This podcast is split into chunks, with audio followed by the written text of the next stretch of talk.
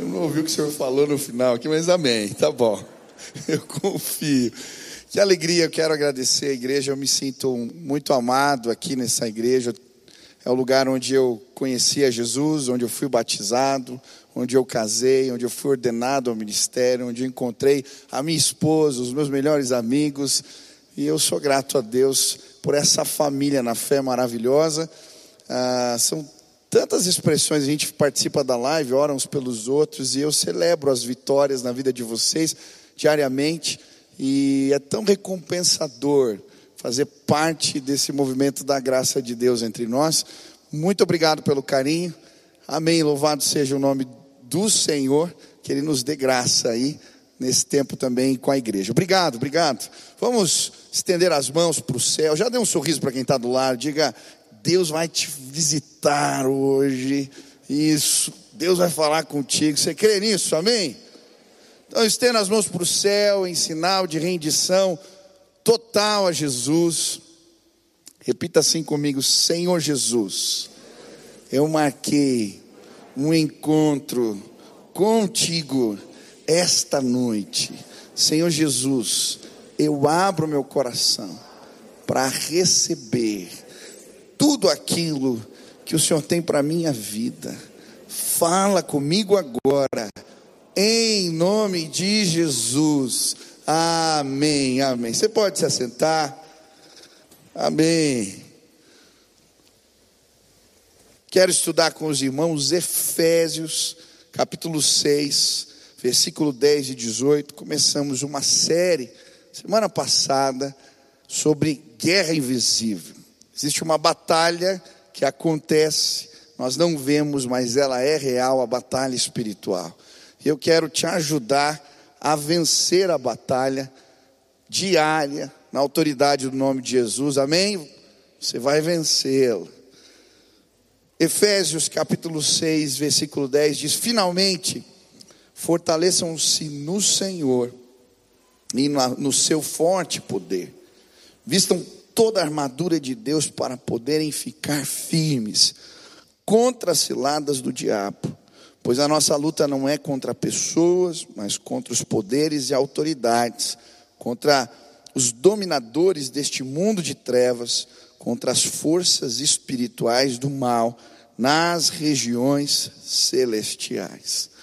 Começamos semana passada essa série e falamos a respeito das fortalezas do inimigo. Eu falei a respeito de sete fortalezas, sete tipos de resistências que encontramos que o inimigo exerce para impedir o propósito de Deus na nossa vida. Mas também falamos como quebrá-las na autoridade do nome de Jesus. E eu quero continuar essa série falando sobre o serviço de inteligência do céu. E é muito interessante esse, essa parte da carta ao livro de, aos Efésios, porque o apóstolo Paulo, quando escreve essa carta, ele está preso. O apóstolo Paulo é preso duas vezes em Roma. A segunda vez, ele é lançado numa masmorra, um lugar mal cheiroso, onde as pessoas saíam dali leprosas ou sentenciadas à morte. Mas a primeira prisão de Paulo, quando ele escreve essa carta aos Efésios, ele está numa prisão domiciliar. E nessa prisão ele tinha algumas regalias. Ele podia receber visitas, ele podia ter acesso aos seus pergaminhos, ele ah, podia sim ficar num lugar mais aconchegante, era uma casa, mas ele era guardado por guardas pretorianos que faziam turnos de seis em seis horas, ficavam algemados com o apóstolo Paulo. Eu fico imaginando, por isso que em Filipenses ele vai falar que as algemas dele serviram para o progresso do evangelho, ele evangelizou a guarda pretoriana inteira. Imagine ficar algemado com Paulo, seis horas. E é nesse contexto que ele, inspirado para mim, nas roupas dos soldados, escreve a respeito das nossas armas espirituais. Mas ele não fala apenas das armas. Para mim, esse texto é uma revelação de Deus para o apóstolo Paulo. Ele recebeu um relatório do serviço de inteligência do céu. explicando os estratagemas, as maquinações do mal, as ciladas, emboscadas do inimigo. Eu lembro alguns anos atrás, eu, eu assisti um filme que chamava Enigma. E esse filme contava a história de alguns jovens britânicos que foram selecionados para um programa de inteligência na Segunda Guerra Mundial contra a Alemanha nazista. E eles inventaram uma máquina que era capaz de decodificar os códigos nas mensagens passadas pelos alemães. E é interessante o filme porque depois que eles inventam a máquina, eles conseguem roubar as informações por rádio, pelo telegrama, e eles desvendam aonde iam ser os ataques, as emboscadas. E aí eles vencem a guerra. É mais ou menos isso que está acontecendo aqui. Se você ler a Bíblia, isso já aconteceu com o profeta Eliseu. A Bíblia vai dizer que quando Israel e a Síria entravam em guerra, o Senhor revelava para Eliseu o que o rei da Síria ia fazer, as estratégias, emboscadas, aciladas. E aí ele avisava o rei de Israel que se preparava. E eles sempre saíam vitoriosos. E o rei da Síria começa a achar que tem um espião. E aí ele chama os seus servos e diz: O que está acontecendo? Vamos descobrir quem é o espião aqui. Eles falam: Não, tem um homem de Deus lá do outro lado. Deus fala para ele até o que se passa no quarto, nas recâmaras do rei. Em nome de Jesus, nós recebemos da mão do apóstolo Paulo as informações privilegiadas que precisamos para vencer esta guerra. Você vai vencer a batalha em nome de Jesus. O serviço de inteligência do céu já trabalhou a nosso favor. E a Bíblia vai falar sobre isso em 2 Coríntios capítulo 2, versículo 11. Olha o que diz a palavra: para que não sejamos vencidos por Satanás, porque não ignoramos os seus ardis. Na versão mais nova diz: para que Satanás não tenha vantagem sobre nós, pois conhecemos os seus planos malignos. A Bíblia está falando aqui, a palavra planos malignos ou ardis, é noema no grego, e ela representa exatamente isso: maquinação do mal, astúcia, plano vil. A Bíblia está dizendo para nós é que Deus nos dá conhecimento dos estratagemas do inimigo para que possamos vencê-lo. E é muito interessante quando essa palavra noema aparece no livro de Corinto, ela está sempre relacionada ao engano da mente. Em 2 Coríntios 3,14, ela representa os sentidos embotados que impedem o povo judeu de conhecer Jesus. Em 2 Coríntios 4, 4, o entendimento cegado. O Deus desse século cegou o entendimento, Noema, plano viu, para que eles não entendessem, para que os descrentes continuassem dessa forma. Em 2 Coríntios 11, 3, mente corrompida, mas receio que assim como a serpente enganou Eva com a sua astúcia, assim também seja corrompida a vossa mente, Noema, plano vil, artimanha, maquinação do mal. E se apartem da simplicidade e pureza devidas a Cristo. O que a Bíblia está falando aqui? Existem estratégias, artimanhas, que o inimigo usa para nos fazer cair e tropeçar. Mas a Bíblia nos revela os seus planos e nos mostra o caminho da vitória. Você não vai cair nem tropeçar. Nós temos a palavra de Deus e ela é poderosa para nos dar uma fé firme. Quantos creem nisso? Amém? São quatro estratégias do inimigo nesse texto. A Bíblia fala das ciladas do inimigo. A Bíblia vai falar sobre o dia mal, as setas inflamadas e a última os disfarces. Eu vou começar falando das ciladas. Ciladas. Vistam toda a armadura de Deus para poderem ficar firmes contra as ciladas do diabo. O que, que representa isso espiritualmente? O que são ciladas? Strong vai traduzir como pedra de tropeço A palavra é metodeia, método. É um método que usa para apanhar o outro, para fazer cair. É armadilha. E na palavra de Deus, nós vamos encontrar várias armadilhas. Eu quero mostrá-las aqui. Como o inimigo trabalha para nos fazer cair, para nos aprisionar. Primeiro tipo de armadilha que encontramos na Bíblia é o que ela chama de engodo. Quem já leu essa palavra na Bíblia? Você tem a versão mais velha, você vai encontrar lá engodo. Quem sabe o que é engodo aqui? Olha só, isca ou engodo. Está lá em Tiago, eu vou ler. Mas cada um é tentado quando atraído e engodado pela sua própria concupiscência. Pastor, engodo, sabe o que é o engodo? Quem gosta de pescar aqui? O engodo, há pouca gente, né? O engodo é a, a isca que você coloca no anzol. Pãozinho, a minhoca, isso é engodo. E o que a Bíblia está falando aqui? Somos engodados, fisgados pela concupiscência, os desejos da carne, os apetites da carne. Em outras palavras, o inimigo prepara uma armadilha para nós, colocando sim iscas, como quem pesca. Eu, no sermão eu pus até imagem lá, o que, que é engodo, dá para mostrar? Não sei se vai dar. É um anzol com um pedacinho de pão, olha lá. Isso é engodo. Ele estimula os nossos apetites. E quando nós, então, damos à luz, damos cordas às concupiscências, aos desejos, às cobiças, isso dá luz ao pecado. E o pecado sendo consumado gera a morte. É muito interessante quando o inimigo vai tentar Jesus, o que, que ele usa? Um pedaço de pão. Jesus estava sem comer há 40 dias. E ele usa como engodo literalmente pão.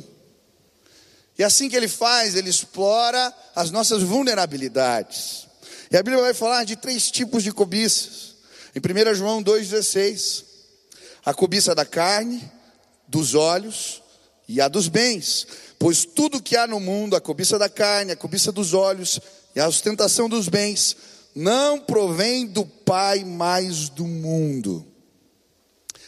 Muito interessante na Bíblia a gente vendo as pessoas caindo nesse tipo de armadilha. Um exemplo para mim de cobiça, desejo da carne, é Esaú.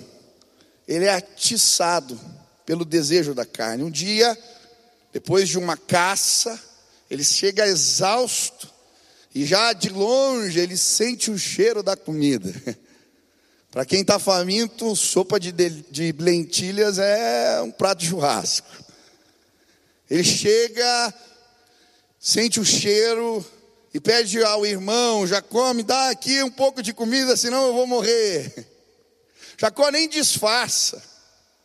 Ele já fala: Olha, você quer comer, vai custar o teu direito de primogenitura, vai custar a bênção de Deus. O direito de primogenitura era a porção dobrada da herança. Ele ganhava o dobro do outro irmão. Mas a bênção de Deus de liderar a família, ele abre mão. Por causa de um prato de sopa, porque não era capaz de controlar os seus apetites.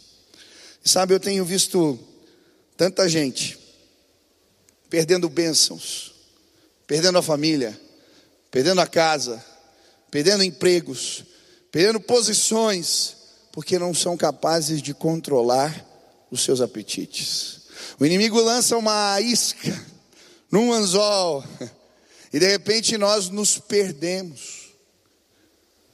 Eu lembro bem de um rapaz que eu discipulava, cerca de dois anos ele ficou limpo das drogas.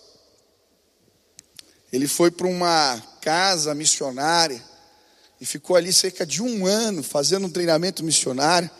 Depois de ter terminado, sim, o processo de libertação numa casa das drogas.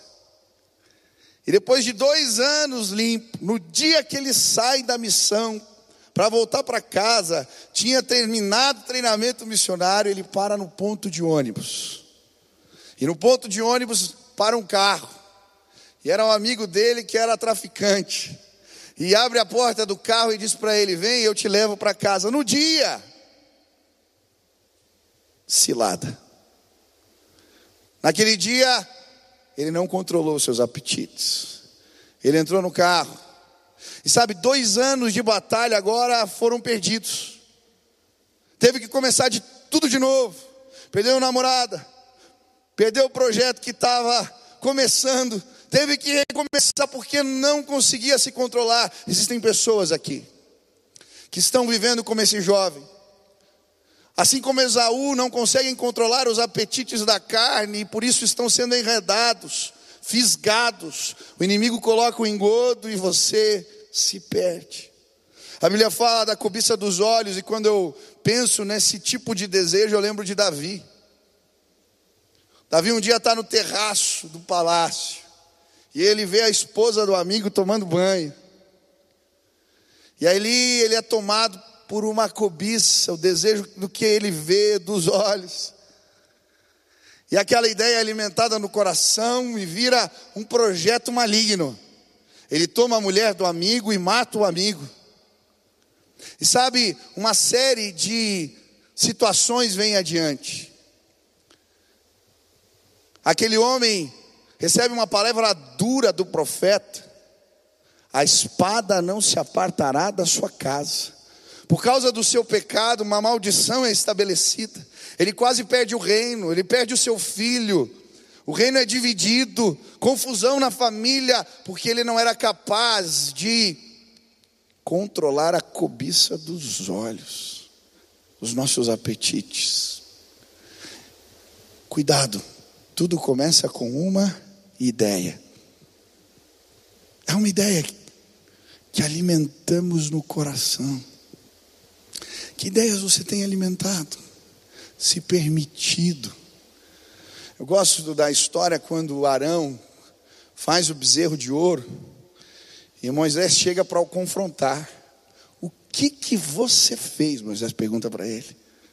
E a resposta dele é uma loucura. Ele diz: Eu peguei um pouco de ouro, joguei no fogo e surgiu esse bezerro. Tem marido tentando fazer a mulher acreditar que foi assim. Surgiu um bezerrinho ali.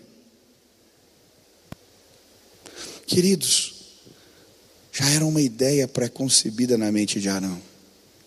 No Egito existia uma festa, uma divindade chamada Apis. Sabe o que era o Apis? Era um bezerro. Que eles acreditavam que era a encarnação de um Deus. E quando nascia um bezerro com determinadas características, eles colocavam esse bezerro numa caixa de ouro e faziam um culto para esse bezerro que era um carnaval, uma farra. Ele era o Deus da fertilidade. Agora, quando há uma oportunidade, um desejo que veio lá do Egito, toma forma e vira um culto, uma farra do povo de Israel, porque ideias foram alimentadas. Que tipo de ideia você está alimentando no teu coração? Você pensa em relacionamentos fora do casamento? Você alimenta no seu íntimo alguns desejos, sonha, pensa, maquina, faz projetos. Você se permite, mas pastor, só são pensamentos, só são ideias. Preste atenção, a Bíblia diz a concupiscência. A Bíblia fala a cobiça. Ah, ela gera, dá luz ao pecado.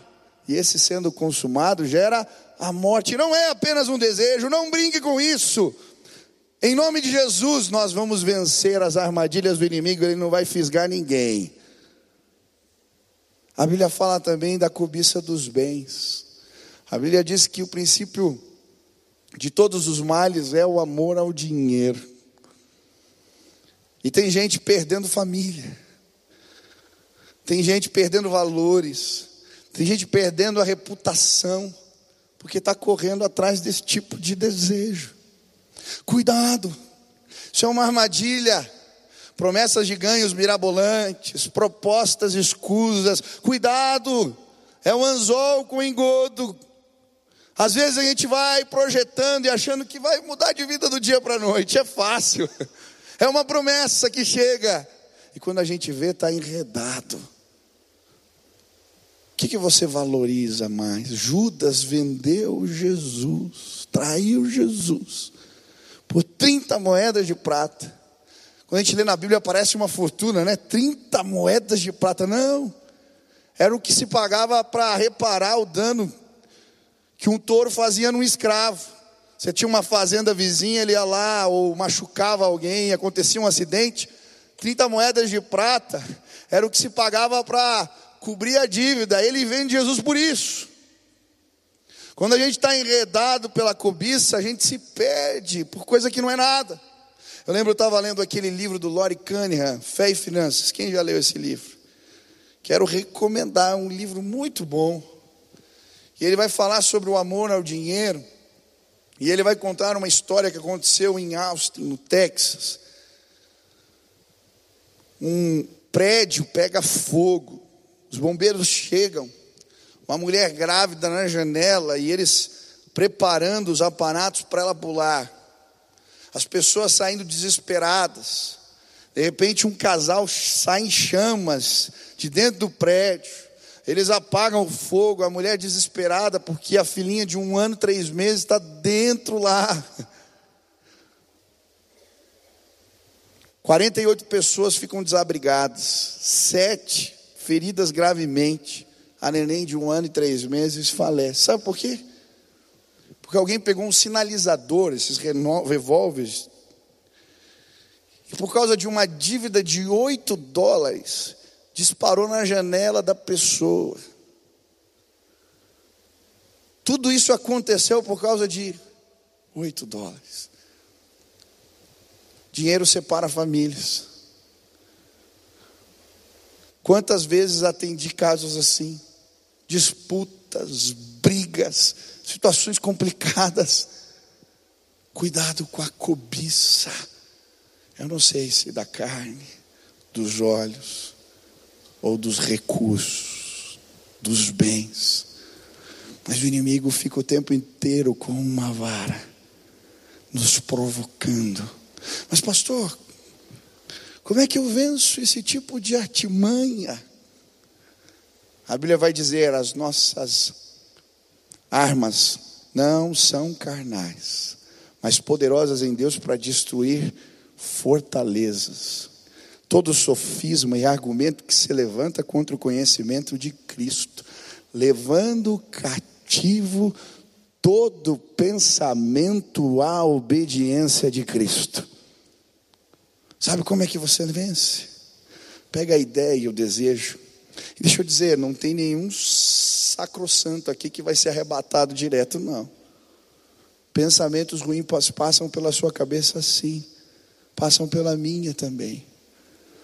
Mas sabe quando é que a gente vence a batalha contra o pecado? É quando o pensamento surge, quando a ideia vem. Ei, aqui não, Satanás. Senhor, eu apresento esse pensamento cativo nas tuas mãos. Eu não quero alimentar no meu coração essa ideia. Leva embora agora, em nome de Jesus. Aí Jesus vem e pega a ideia e leva embora. Hoje, ideias que iam se tornar desgraça vão ser interrompidas pelo poder do nome de Jesus. A tua família ia acabar, mas hoje o teu pensamento vai ser levado à obediência de Cristo. Deus vai restaurar sua casa. Você ia fazer uma besteira, ia entrar numa sociedade errada, ia se envolver com alguém que não estava de acordo com a vontade de Deus. Leve os pensamentos, apresenta Ele. Jesus é poderoso para nos dar vitória. Quantos creem nisso? Amém. Mas a Bíblia também fala em Filipenses: tudo que é puro tudo que é amável, tudo que tem boa fama, se algum louvor existe, se alguma virtude há, nisto pensais. E a paz de Deus guardará os vossos corações. Ah, como eu quero ser guardado pela paz de Cristo. Enche a tua cabeça de coisa boa, de pensamento bom, da palavra de Deus, de louvores, e você vai ser vitorioso nessa guerra em nome de Jesus. Ninguém vai ser engodado aqui, fisgado. Amém? Vamos orar aqui? Põe a mão na sua cabeça assim. Fala assim: Senhor Jesus, eu quero apresentar toda ideia e todo pensamento. Eu quero levá-los cativos ao Senhor. Que nada possa me impedir de viver o teu propósito. Encha a minha mente de coisa boa. Em nome de Jesus. Amém. Segundo tipo de armadilha, são quatro, não vou conseguir falar todas. Mas o segundo tipo de armadilha, a Bíblia chama de pedra de tropeço.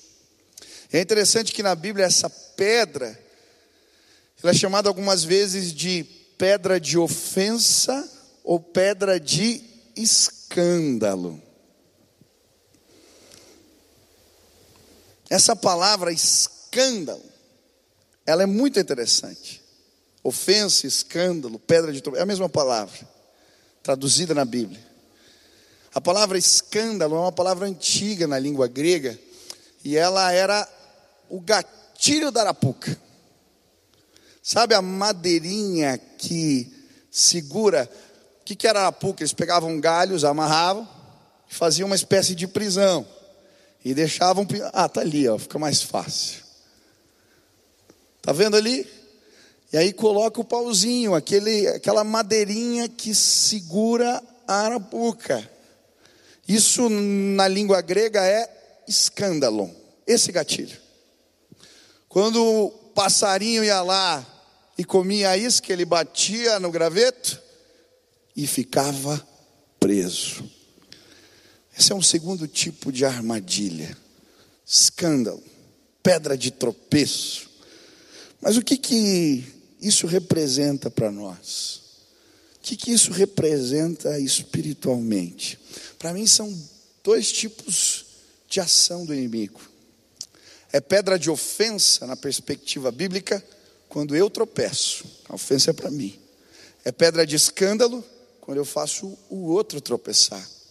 E a Bíblia fala dessas, dessas duas armadilhas que o inimigo usa para minar a fé no meio do povo de Deus primeiro deles é a ofensa. E essa é uma armadilha perigosa. Sabe por quê? Porque a ofensa nos dá o senso de razão. Eu tenho direito de me sentir assim. ele me machucou, ele me ofendeu, ele me fez mal. Quantas vezes eu já falei, já ouvi gente falar: Você não sabe o que ele fez comigo. E ela é uma arma do inimigo perigosa, porque é como um ferrão que nos envenena por dentro. Mas pessoas vão ser desenvenenadas hoje em nome de Jesus. É interessante que a Bíblia, quando fala de ofensa, ela fala dessa, dessa armadilha que, na verdade, ela é uma progressão na vida. Mateus 24, 10 diz: Então muitos ficarão ofendidos Vão trair uns aos outros e odiar uns aos outros. Olha a progressão. A ofensa gera traição, que gera ódio. É assim. A ofensa gera ressentimento, que gera raiz de amargura. É assim que o inimigo trabalha. E a Bíblia vai dizer que é difícil lidar com ofensa. Provérbios 18, 19. É mais difícil conquistar um irmão ofendido do que uma cidade forte que caracteriza uma cidade forte? Muralhas. E sabe, quando a gente se sente ofendido, machucado, a gente cria muros que nos afastam do nosso irmão, mas muitas vezes nos afastam de Deus. Hoje muralhas vão cair por terra na sua vida. Quando eu estava preparando essa mensagem, eu lembrei de um livro que eu li alguns anos atrás e eu recomendo. Chama-se A Isca de Satanás. Quem já leu esse livro? Se não leu, vale a pena. É do John Bevere. E ele vai contar nesse livro um testemunho pessoal. E eu fiquei muito impactado com o testemunho desse homem. Ele vai dizer que ele tinha uma pessoa que ele considerava muito. Alguém que ele considerava mais do que o seu pai. Eu amava muito essa pessoa. E essa pessoa machuca, o fere, o trai. E ele se sente ofendido. E no primeiro momento, as pessoas que sabiam da história vêm a ele e dizem: Não, está tudo bem. E normalmente a gente faz assim: está tudo bem.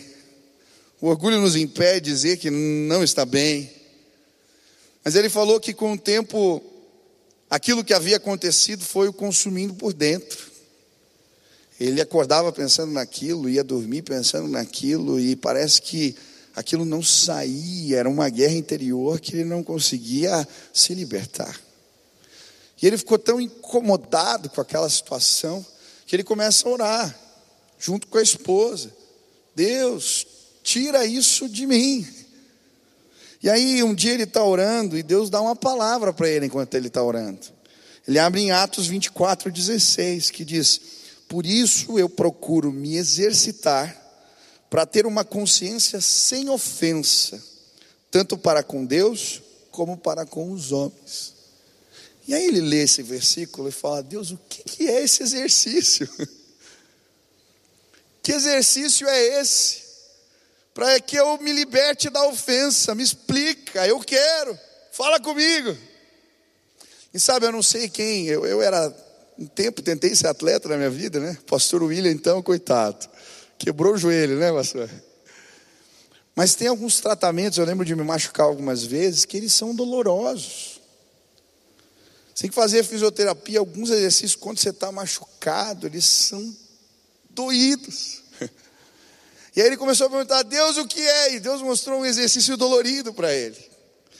Ele abriu a Bíblia de novo e caiu em Mateus 5, 44, que dizia: Porém, digo, orem por todos os que lhe maltratam. A Bíblia não fala para orar pelo pai, não fala para orar pela mãe, mas manda orar pelo que maltrata. Esse é um exercício doído. E aí ele fala que ele começa a orar: Senhor, abençoa aquele que me fez mal. Primeiro dia. Senhor, abençoa aquele que me fez mal. Segundo dia. Depois de uma semana, ele disse: Senhor, abençoa, mas revela todo o pecado. Ah, Senhor, julga a tua causa. Se possível for, promove o irmão. A gente ora assim, vai. Abençoa, abençoa, mas Senhor. Pai, quem já orou assim, que nem eu já orei? Para promover não foram muitos, opa. Mas a gente fica tomado. E aí depois de umas semanas ele falou, Deus não está resolvendo. Eu estou orando e não está resolvendo. Fala comigo. Ele jejuou e orou, pedindo para que Deus falasse mais uma vez a palavra. Deus lhe deu um texto.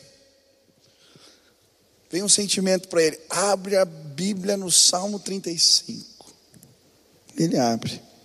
Pessoas ruins me retribuem o bem com o mal. E eu caio em desespero.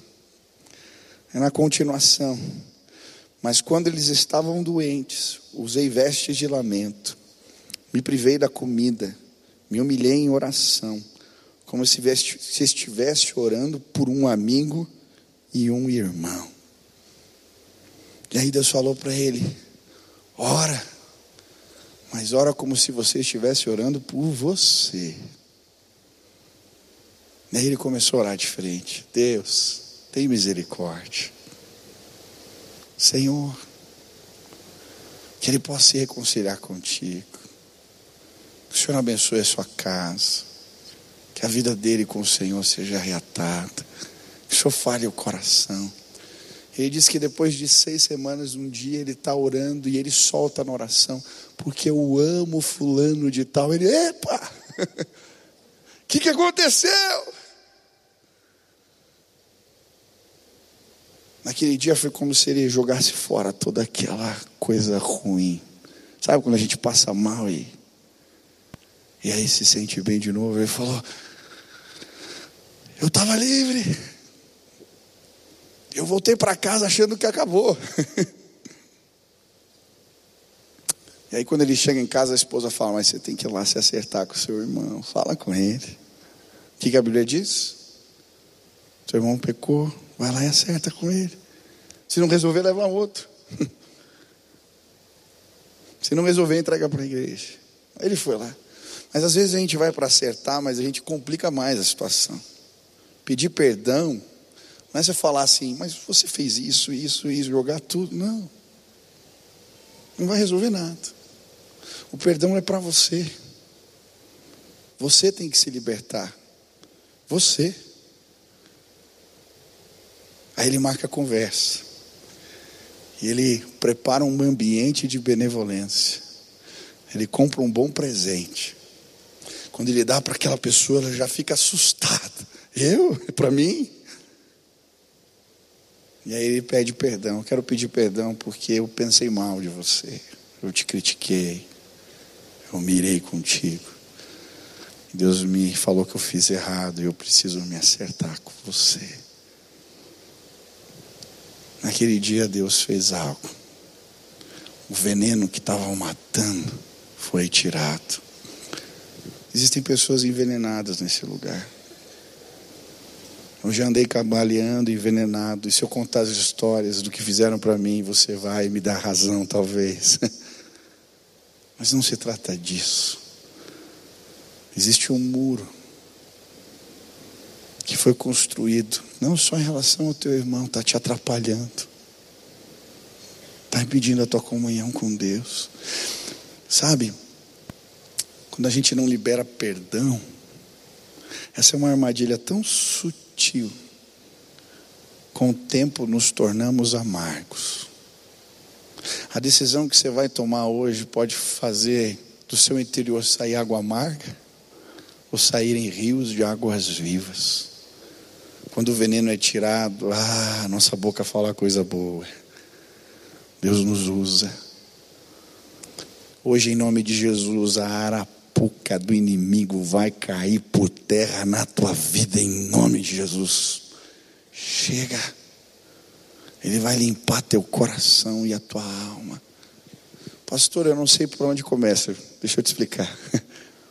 Ora pelo teu inimigo, por aquele que te maltratou Dói mais quando é mais próximo. Quanto mais perto, dói mais. Ora por ele. Ora como se fosse por você. E acerta. Deus vai te liberar em nome de Jesus desse veneno mortal. Mas a pedra de tropeço também é a pedra de escândalo. Às vezes a gente tropeça nas ofensas, mas às vezes a gente faz os outros tropeçarem, porque a nossa postura, a nossa atitude serve de escândalo. E quando é que isso acontece? Como é que isso funciona? A Bíblia vai dizer que eu escandalizo eu faço os outros tropeçarem quando eu não protejo o fraco na fé. Romanos 14, 13 diz: Portanto, deixem de julgar uns aos outros, pelo contrário, tomem a decisão de não pôr tropeço ou escândalo diante do irmão. E aí, o final do texto: Não destrua a obra de Deus por causa da comida. Todas as coisas, na verdade, são puras, mas não é bom quando alguém come algo que causa escândalo. É bom não comer carne, nem beber vinho, nem fazer qualquer outra coisa que leve um irmão a tropeçar. Eu acho tão interessante, eu, eu vejo umas discussões na igreja na perspectiva errada.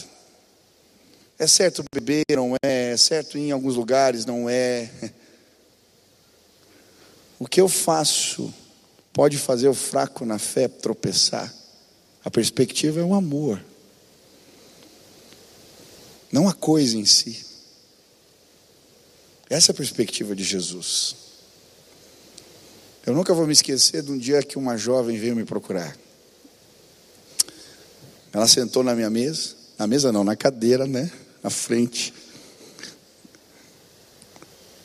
E começou a falar para mim, pastor, você já teve alguém alcoólatra na família? Falei, não. A minha mãe é alcoólatra. Há anos eu tento ajudá-la. Muitas vezes eu cheguei na minha casa e encontrei a minha mãe vomitada. Eu tive que dar banho na minha mãe, por ela para dormir. Quando eu fazia ela pegar no sono, quantas vezes eu peguei saco de lixos, pastor, eu ia de portinhola, gaveta, todo canto, qualquer armário eu abria para achar as bebidas que ela deixava escondida na casa.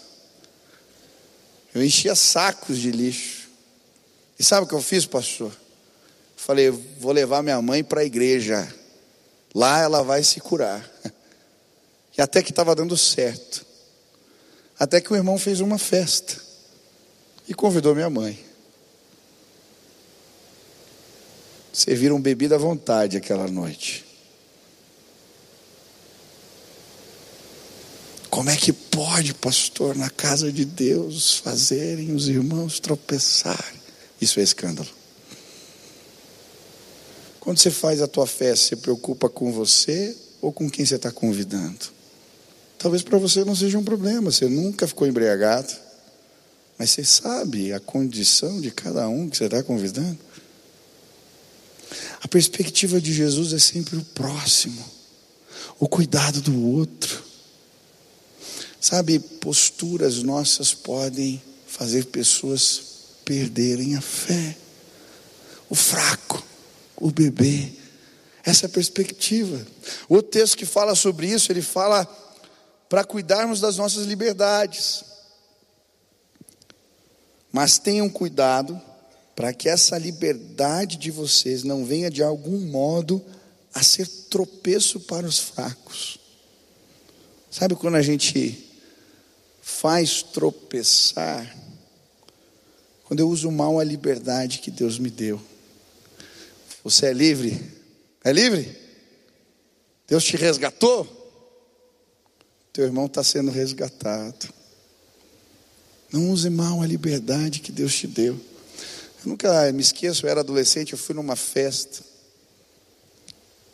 Eu danço mal pra caramba, mas naquele dia eu resolvi dançar. Começou com músicas inocentes, e de repente estavam tocando de tudo e eu nem percebia mais. Mas era algo tão inofensivo, não mexeu comigo, não fiz nada além disso. Eu voltei para casa e quando eu cheguei no elevador, eu ouvi uma voz, o Espírito Santo, bem claro no meu coração. abre a Bíblia em tal lugar. 1 Samuel. É aquela voz, ficava, abre lá. Eu não sabia que texto era aquele. Me troquei antes de dormir resolvi abrir a Bíblia. E quando eu comecei a ler, era o voto de Nazireu de Sansão. Sansão, você não pode cortar o cabelo. Sansão, você não pode beber. Sansão, voto. E aí Deus falou para mim: Você não. Eu tenho um projeto para a tua vida. E a tua postura pode fazer jovens caírem. Você não, eu te separei. Isso não é um problema.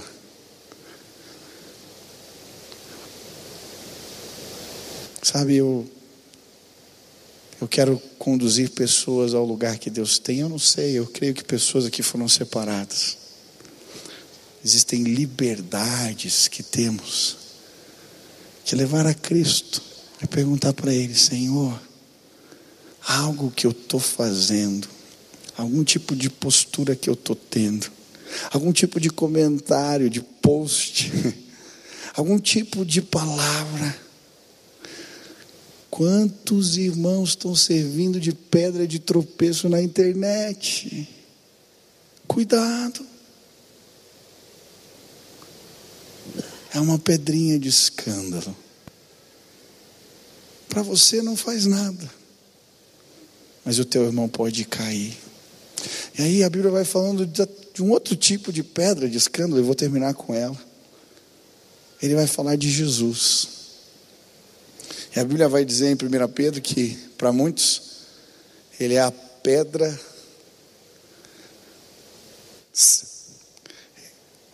quadrangular, eleita e preciosa. Mas para outros, Jesus é pedra de tropeço. Como assim? Ou eu creio em Jesus, ou eu tropeço nele. Não tem outro jeito. A Bíblia vai dizer que aqueles que não creem na mensagem do Evangelho tropeçam no testemunho de Jesus. Ou você crê e Ele é o fundamento da tua salvação, ou você não crê e Ele é tropeço. Sabe, eu creio que hoje armadilhas vão ser desfeitas. Talvez o teu procedimento pai dentro de casa. Você tem liberdade, você é liberto, mas cuidado. Leve algumas posturas, nem todas são pecado, gente. Mas são pedra de tropeço para os nossos filhos. Pedra de tropeço para aqueles que amamos. E às vezes sem perceber, estamos escandalizando armadilhas. Sabe o que é triste? Terminar talvez como Davi chorando a morte do filho, que ele foi a pedra de tropeço. Isso não vai acontecer na tua casa. Às vezes é um presente que damos para os nossos filhos. Às vezes é uma rotina que não estabelecemos.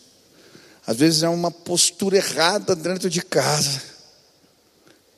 Peça ao Espírito Santo de Deus que te mostre. O serviço de inteligência do céu está à sua disposição. O diabo veio para matar, roubar e destruir. Mas Jesus veio para nos dar vida e vida plena, abundante. Eu não sei o que o Espírito Santo falou para você. Talvez hoje eu pregando você viu uma vara com um anzol na sua frente. E o inimigo tirando sarro. Está aí você, ó. Hoje nós vamos arrancar esse anzol. Chegar, você não vai ser dominado por nenhum tipo de cobiça. Deus já revelou. Põe em prática. Talvez a pedra que o inimigo tem usado para te fazer tropeçar é ofensa. Você está ofendido, magoado, machucado. E ele te prendeu, você não está conseguindo sair daí. Ei, deixa eu te dizer, Deus vai te usar sobremaneira. Coisas incríveis vão acontecer na tua vida. Mas Ele te trouxe aqui para tirar o veneno do teu coração e te libertar dessa prisão. Chega! Já deu. Talvez algumas posturas que você adotou. Ah, questiona as suas liberdades em Jesus, se alguma delas. Eu falei como Deus falou comigo. Mas talvez Deus mostrou outras liberdades, posturas, que são pedrinhas que você está deixando na, no caminho de pessoas que você ama. E hoje, o Espírito Santo vai te empoderar nesse lugar. Você vai sair carregando pedras, colocando no saco, levando ao pé da cruz e falando: aqui ninguém cai mais por causa disso. Deus é tremendo. Deus é tremendo. Quantos querem vencer na guerra da fé em nome de Jesus? Se hoje você quer pedir ajuda, Espírito Santo vem desarma as armadilhas, me dá vitória Eu quero vencer amanhã e depois de amanhã. Me dá força para recolher algumas pedras. Me dá força para tirar o veneno. Eu preciso da tua ajuda. Eu quero vencer, eu quero vencer, eu quero vencer. Se Deus falou contigo, aonde você está, fique de pé no seu lugar. Eu quero orar por você agora. De Espírito, capacita, enche de graça. Ah, Pai, que haja acerto, conserto, que haja força Vem, Espírito de Deus. Vem. Se Deus falou contigo, fica de pé. Fica de pé. Em nome de Jesus. Vamos orar agora? Feche teus olhos, estende suas mãos assim. Comece a clamar, Deus, fala ao meu coração. Fala ao meu coração.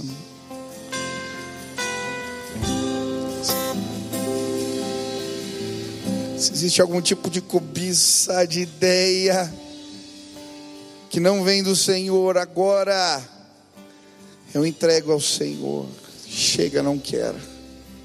Pai, eu quero clamar agora que toda mentira, sofismo, argumento que se levanta contra o conhecimento de Cristo, todo tipo de desejo que não vem da parte do Senhor e que vai representar prisão na vida dos meus irmãos, seja levado agora cativo à presença de Cristo Jesus e que haja libertação neste lugar.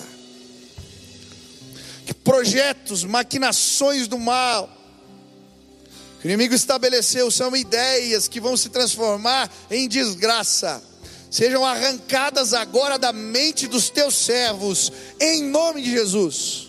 Em nome de Jesus. Em nome de Jesus. Há poder no nome de Jesus. Nós cremos e declaramos pela fé: vem e arranca, Pai. Quantos de nós fomos machucados, ofendidos, são tantas as histórias. Queremos perdoar como Jesus nos ensina, mas é tão difícil, Deus. É tão difícil lidar com ofensa. Muitos foram vítimas de traição, de machucados, de abusos, foram roubados, foram caluniados. Ah, Deus, só de lembrar da raiva, mas eu quero clamar: há poder no nome de Jesus, há poder no nome de Jesus. Que agora o Espírito de Deus seja derramado neste lugar. Que o veneno da serpente seja arrancado de nós. Estamos olhando para a cruz.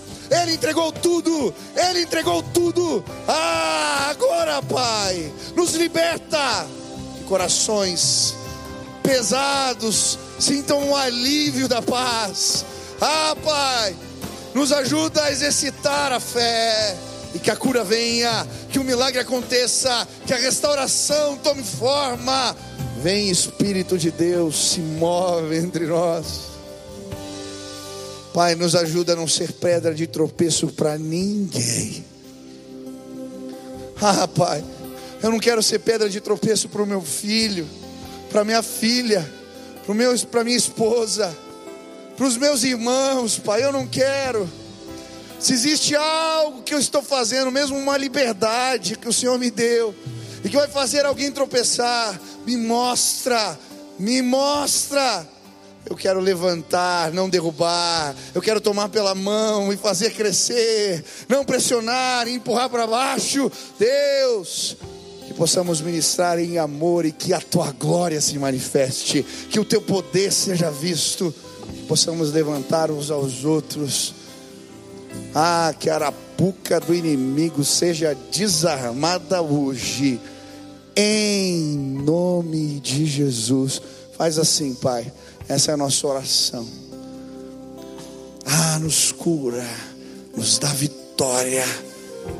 Pai, eu quero pedir mesmo discernimento que o Senhor deu para Eliseu. Dá discernimento para os teus filhos. Que eles tenham sim capacidade de ver os estratagemas, se posicionar e vencer. Em nome de Jesus. Faz assim, Pai. Essa é a minha oração, em nome de Jesus. Amém. Amém. Você pode aplaudir ao Senhor.